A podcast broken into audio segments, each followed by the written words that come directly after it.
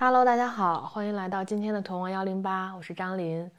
那上一周呢，因为我的嗓子还没有恢复，所以就没有更新。呃，这个周无论如何也不能偷懒了。然后虽然今天已经周四了，但是还是想跟大家见见面，聊聊天。呃，聊点啥呢？当然就是本人作为现在作为一个 小洋人代表，就经常被。各种亲友来问杨过的经验啊，然后包括因为我跟小杨哥发的那个杨过视频以及毒窝消毒视频，在互联网上还是获得了一定的声量和流量，然后就来了很多，就每天各种人来加我微信，有什么什么澎湃新闻邀请我去参加他们的直播，给他们作为这个杨过之后的自媒体人的代表，分享一下我的得病体验。然后呢，淘宝来找我说，让我把视视频授权给他们，他们要挂在那个主页搜索框里边，然后去链接到他们淘宝上的好多的这种那个病病中好物，就做这种商品的链接，让我授权视频给他们。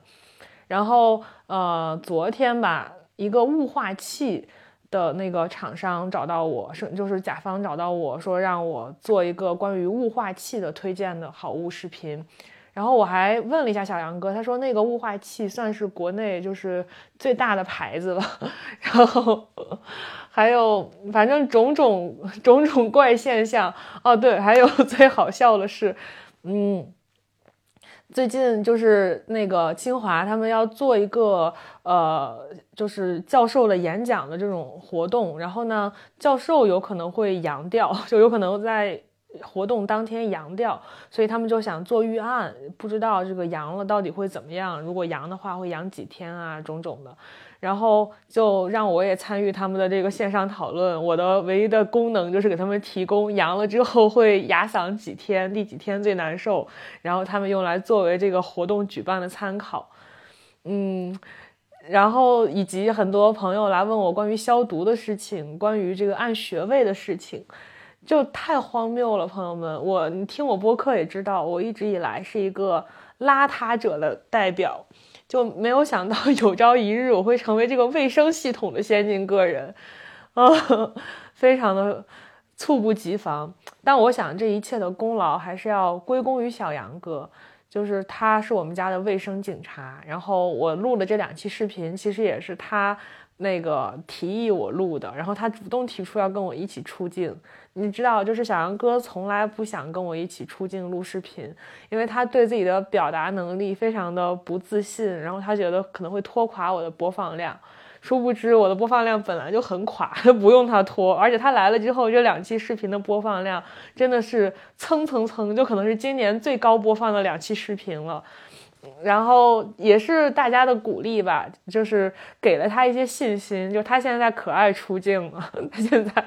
每天都在想，哎，那个可以跟我一起录一个啥视频，讲讲什么东西。但是就特别可爱，他每次开始录了之后呢，他还是会紧张，就是每次要轮到他说话，他他要发表观点的时候，他就会有点不知所措，就是他就会用一些很多，就他的紧张的表现，就是他会用很多书面语来说一些完全非常 生活化的东西，比如说，呃，他讲那个要消毒嘛。然后 说怎么拖地呢？其实我们要说就是把八四消毒液倒到那个拖布上拖地就可以了。然后他就一定要说，呃，要倾倒八四消毒液到我们的这个呃盛水的容器里，然后呢用拖布蘸取适量的混合液，然后再去擦拭我们的地板。就是明明一句很简单的话，他一定要说成这个样子，而且说完之后自己都觉得很荒谬。就我不知道大家在面对镜头，就在做这种表达的时候的紧张的表现是什么？嗯，我的紧张的表现可能就是我会说很多就是，然后这个那个，然后也会就是我发现人啊，在就他在表达的时候，总有一种不自觉的想要。正式化，想要书面化，想要冠冕堂皇化，想要体面化的这么一种冲动在，就是你 不可避免的总想把话往那个方面去说。但其实啊，就是大家听你，如果你就经常听播客、看视频，你会知道，其实你更想听到的是人话，你想听到的是那种生活里面的大白话。嗯，这这个我觉得这个可能是如果你要当一个呃 vlogger 或者当一个播客，你首先要面对的，呃，要要解决的一个自己表达的问题。嗯，然后。啊，然后小杨哥还特别有包袱，就是每次他的这些表达，其实其实还蛮好笑的。我很想给他剪一个合集，但是他就不允许我在后期里边丑化他，他一定要审片儿，就是每次剪视频他都要过一遍，看看他有没有什么那个不体面的、不好的一些举动，然后呢，一定要把它剪得很智慧，很有这种理科生的素养才可以。哦，真的太好笑了！我觉得就是 是视频本身不好笑，但是拍视频的过程，如果再录一个视频，应该会比视频本身更有意思。嗯，大家有没有新冠后遗症啊？就是我觉得我算恢复的还蛮好的，但其实直到现在我录视频、录播课，大家还是能听出来有一点鼻音的。嗯，但是我就没有任何咳嗽啊、有痰啊、有鼻涕啊这些后遗症、这些症状啥的都没有，而且我其实呃好的还挺快的。就发了两天烧，然后呢，第三天嗓子疼，第四天就没事儿了，就第四天完全没事儿了，一点事儿都没有了，所以还我我自己体感是这个东西还挺快的，但是像我周围的朋友的反应，其实每个人体质还真的不一样。像小杨哥，我俩其实同时阳的，差不多前后脚吧，差了一天，但是他直到现在就已经阳过两周了。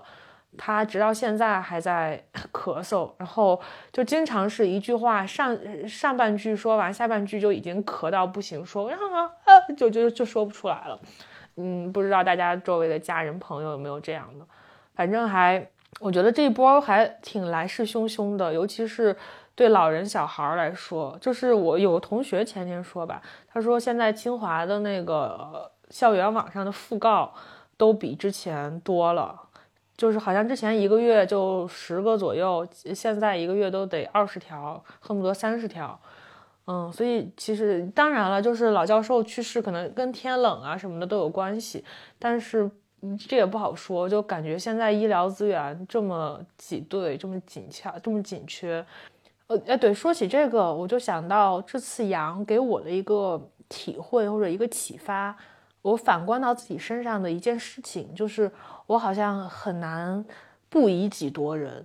就拿我刚才说的这个后遗症的事儿来讲吧，就是因为我自己可能很快就恢复了，很快就跟完全没得过病一样了，很活蹦乱跳。然后我就会拿自己的状态去要求或者去想当然的认为别人也应该这样。然后呢，当我看到小杨哥他一直在咳嗽，然后周围的人就是。呃，一直在说自己阳了，阳了，就阳了一周都没养好。然后包括我老我爸妈在老家，然后呃，他们就说他们每天还在做防护，然后还是不要让自不要让自己阳掉。就周围虽然很一大片一大片的人阳，但他们依然坚持认为自己可以直到这事儿结束都不阳。然后我就说怎么可能？而且阳也就阳几天就过了就好了。就其实我的这个说法完全是从我自身的体验出发。然后 我完全没有那个意识，说每个人的体质都是不一样的，每一个人的对疼对疼痛的感受也是不一样的。然后当我没有办法去这样度量别人的时候，我看到别人就是很疼啊，或者是很呃很难受啊什么的，我的第一反应非常的冷血，我就会觉得啊，就你这么娇气吗？你这么受不了这点疼吗？这也太不皮实了吧！然后我从我就会以皮实以糙为荣，就有这种病态，所谓我觉得有点病态的，嗯，价值观吧。但是我就回溯我从小是怎么有这种价值观的，我突然发现我是属于就是小的时候，我不知道大家的家乡有没有这种，就尤其是在我们北方山东，就是以皮实为荣的，就是如果你很，尤其是你你是一个小女孩儿。如果你很皮实，很不怕疼，然后很能坚持，很很不娇气，大家会特别的赞美你，会特别的把这个当成一种，也可能是尤其是我们家会这样啊，就当成一种美德，然后呢，去不断的表扬你，不断的给你正面的鼓励反馈啊，你好棒好棒，然后而且甚至他们会拿别的很娇气的小孩来。来来跟你这个踩一捧一，就是来跟你来拿拿他们来跟你做对比，然后说啊，你看你多棒，你看这个人不行吧，他爬山都爬不上去，这那的。然后我从小就是在这样的鼓励声当中长大的，然后自然而然的我就觉得人就是不应该娇气，然后女孩娇气就更不行，你就是更加的，那个叫什么，就是呃不就是就就不不能把身段放下来，就特别看不上那种人。然后，呃，尤其是那如果说我看到一个男孩，如果体质比我弱，或者男孩比我还怕冷，还怎么怎么着，我就会觉得他没有所谓没有男子气概，就是非常不政治正确的一种价值观。但是它根深蒂固的存在在我的这个脑海里边，我相信肯定也存在在很多像我这样的成长环境的北方女孩的心里边。然后我甚至病态到什么程度呢？我一度。尤其是刚刚跟小杨哥在一起的时候，我一度是以邋遢为荣的。我认为邋遢是一种爷们儿的表现，是一种就是大大咧咧的，然后豪气豪爽的这种表现。然后呢，比如说我我吃水果就不爱洗的特别干净，我就拿水冲一冲就完事儿了。然后吃卤啊，对，有一个非常典型的细节啊，就是吃我们山东那种青的大大青萝卜，我就。特别喜欢吃那个萝卜皮，甚至如果萝卜皮上沾着泥，我我就是沾一点泥，我也觉得无所谓，反正它就是好吃嘛，它就是从泥里出来的，我都不会给它清洗的特别干净，我就直接咔咔咔，然后就是砍成这种一圈一圈的，然后拿起来啃皮，特别爽，然后 吃完了就狂放屁。然后呢，小杨哥吃这个的吃法就是他要特别精细的，先把那个泥啊什么的方方面面都给它洗的特别干净，就是差不多洗干净五分钟就已经过去了。然后呢，他还要拿那个削皮的东西，把它最外层的一层萝卜皮给它轻轻的刮掉，也不能刮的特别干净，就是要轻轻的刮掉，刮刮出那种薄如蝉翼的萝卜皮，然后扔掉萝卜皮，再再去吃。其他的就特别像我们在饭店里吃到的那种萝卜，就是大丰收五谷丰登里边那种萝卜，就还特别水灵、特别干净。然后 我就特别受不了这种吃法。我认为这种吃法，首先我就干不干净咱另说啊。我主要是认为这种吃法它破坏了萝卜的天然的本真的味道。我就觉得那已经不是我从小吃的萝卜了，所以我特别不能接受像他这样吃萝卜。就种种吧，凡此种种啊！刚才只是举了一个生活当中的一个小例子，凡此种种就是想说我是一个特别以邋遢为荣的人。然后我甚至在，我就是最近才意识到，我甚至在把握我这种价值观强硬的去灌输给跟我一起生活的人，让他们不得不接受我这一套价值观。然后，其实这样是特别不好的，就是是特别是一种不近人情的做法，或者是一种。以己就特别以己夺人的一种做法，嗯，我甚至会觉得自己共情，就是这方面的共情能力特别的弱，然后就因此会特别的反思自己和自省。但是另一方面呢，我就特别像那个再见爱人的张婉婷，就是我一边自省，我知道自己啊这方面不太好，不太对，但另一方面我又不可抑制的就没办法把这个观念从我的脑海里边根除掉。嗯，这是我这次阳过之后的一个非常大的体验，所以我这次就是努力的试着让自己去所谓的不那么冷血，或者去关去关爱别人，去向别人释放我的关怀。但是说实话，话说回来，这件事儿对我来说，它就是一个外在的强加的，我自己强加给自己的一个要求。我发现我完全没有办法。嗯，就是发自内心的去问别人：“你今天嗓子还疼吗？”或者“你那个头疼不疼了？”嗯，就是我，我当然，我为了表现我的善意，我对我拿你当朋友，我很关心你，我可以去问。但是我觉得我问一嘴，我这一嘴里边完全不包含那种“哎呀，你快点好起来吧，摸摸贴贴，好心疼。”就是这种感情，我发现我找不到，我没有。然后再往回追溯，就我刚才说的嘛，我觉得可能会我自己觉得我我的那几天很疼，那再疼也是可以忍受的，而且就疼过两天就好了。然后我就会把它带入到别人身上，那你也就你嗓子疼也就明天就好了吧。但其实不是这样的，不是每个人都像我这样的。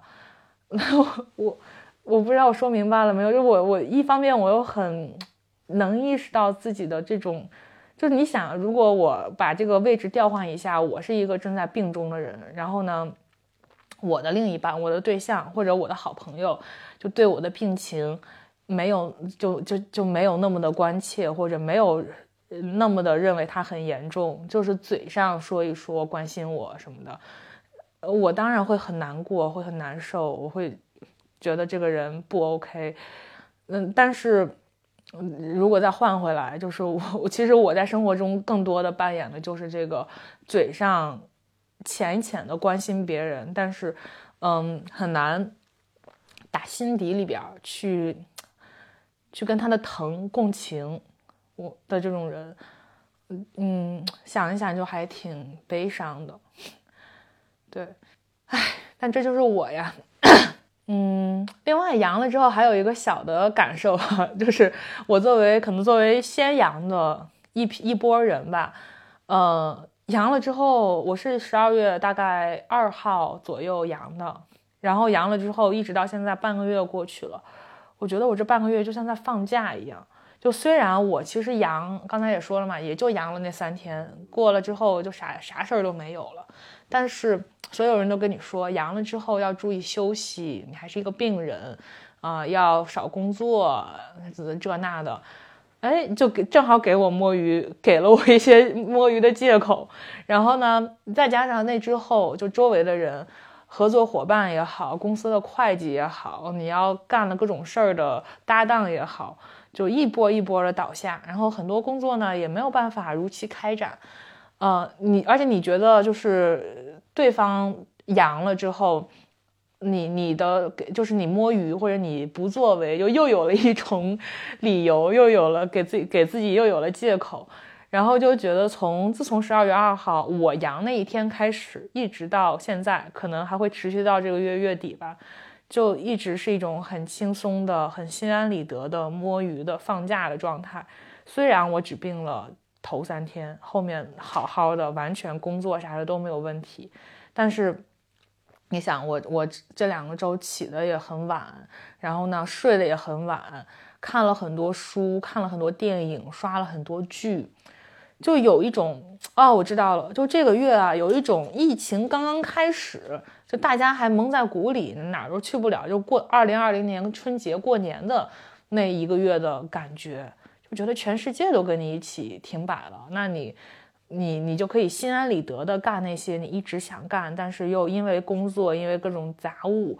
压在你身上没有办法去做的事情，就比如说看书、看电影、看剧。嗯这些事情，然后，所以我这半个月看了超级多的书和剧和电影，就过得非常，非常的人文，非常的，呃，精神，非常的舒适。我甚至觉得啊，人不就应该过这样的生活吗？嗯，所以我还 不知道，我我还挺希望我这个摸鱼的状态可以再多持续一会儿的。然后，嗯。哦，可以跟大家推荐一下我这个月看的最喜欢的一本书，是那个格非老师的《望春风》。那本书我一我买了好久好久了，就当时看完《月落荒寺》，就买了《江南三部曲》和《望春风》，但是一直放在书架上没有打开过，不知道就是因缘际会吧。这次 这次摸鱼期间就打开了《望春风》，然后一发不可收拾，就太喜欢格非老师的。写作的这种风格了，就是他的用词，他的表达，首先非常的文雅，就是他写的是农村的事情，但是我认为啊，就是他余华和莫言，嗯啊，包括刘震云，就都有都写的是农村，写的是就是这个大大时代下的农村发生的很多苦难的事情。但是我觉得格非老师的表达是最知识分子、最文雅的一个，啊，不是说文雅就一定大于他们的朴实，然后呃大于他们的诙谐幽默，就没有什么高高低之分。我只是说他很文雅，然后这个文雅再配上他写的又是江南的农村，嗯，而且写的是农村的，嗯，这种呃呃精农村的消逝，就是农村精神的消逝，是表达了一些有伤感东东西在里面，所以就这一切组合在这里面，然后 就会让我觉得他整个的呃写作的这种文风，配上他表达的这种传统精神的消逝。就整个都非常的文雅，就是让我形容他。天呐，我的词词语太匮乏了。但是我形容格飞老师的写作，我觉得最最贴合的，对我来说，我觉得最贴合的就是文雅这个这个词。嗯，然后，呃，这本书呢，它好，呃，就是我一开始以为它可能是那种比较魔幻现实的，然后可能不是很好读，呃，就比较。意识流的那种作品，因为格非他毕竟就是八十年代出道，他就是以这种意识流写作出身的嘛，呃，但是其实望春风算是他比较新进的一个作品，他是一六年的时候出了这么一本书，然后呢，呃，写的非常可读，就是他的悬念的设置、他的情节、他的人物的故事线，嗯，都很丰满。然后它里边的人物呢也很丰富，就是他写了一个村子里边的各种各样的人，然后从五几年，从大跃进一直到零几年，就是这五十年的一个变化，他们的风光的时候，每个人风光的时候，每个人落魄的时候，然后这里边的人人物之间的关系，包括这个小孩，这个主人公，他的爸爸是他们村儿一个算命的人。你想，就是从他爸爸的这种这种命运的视角去预知每个人的命运，去判断每个人，去观察每个人，然后再去一一对应他们之后每个人物的人生的走向，就会觉得整体非常的震撼。我看完之后，反正就是好几天都没有回过味儿来，就一直沉浸在那个村子他营造的那种迷离的，但是又很真实的这种氛围里边出不来。所以还真的很推荐大家去看一看葛飞老师的《望春风》。嗯，我甚至觉得比《月落荒寺》要好看。《月落荒寺》其实写的是城市，还是城市里边的，呃，中年知识分子的精神状态嘛。但《望春风》可能就更接地气一些。嗯，写的是广大的农民。吃饭啦？好了好了，那小杨哥来叫我吃饭了。嗯，我今天还有一趴，我当时我准备了还没有说，可以下一期留给大家讲，就是关于这个蜜蜡脱毛。哦，这个真的非常精彩，下一期给大家讲一讲我的蜜蜡脱毛经历。好，那这一期先这样到这里，拜拜。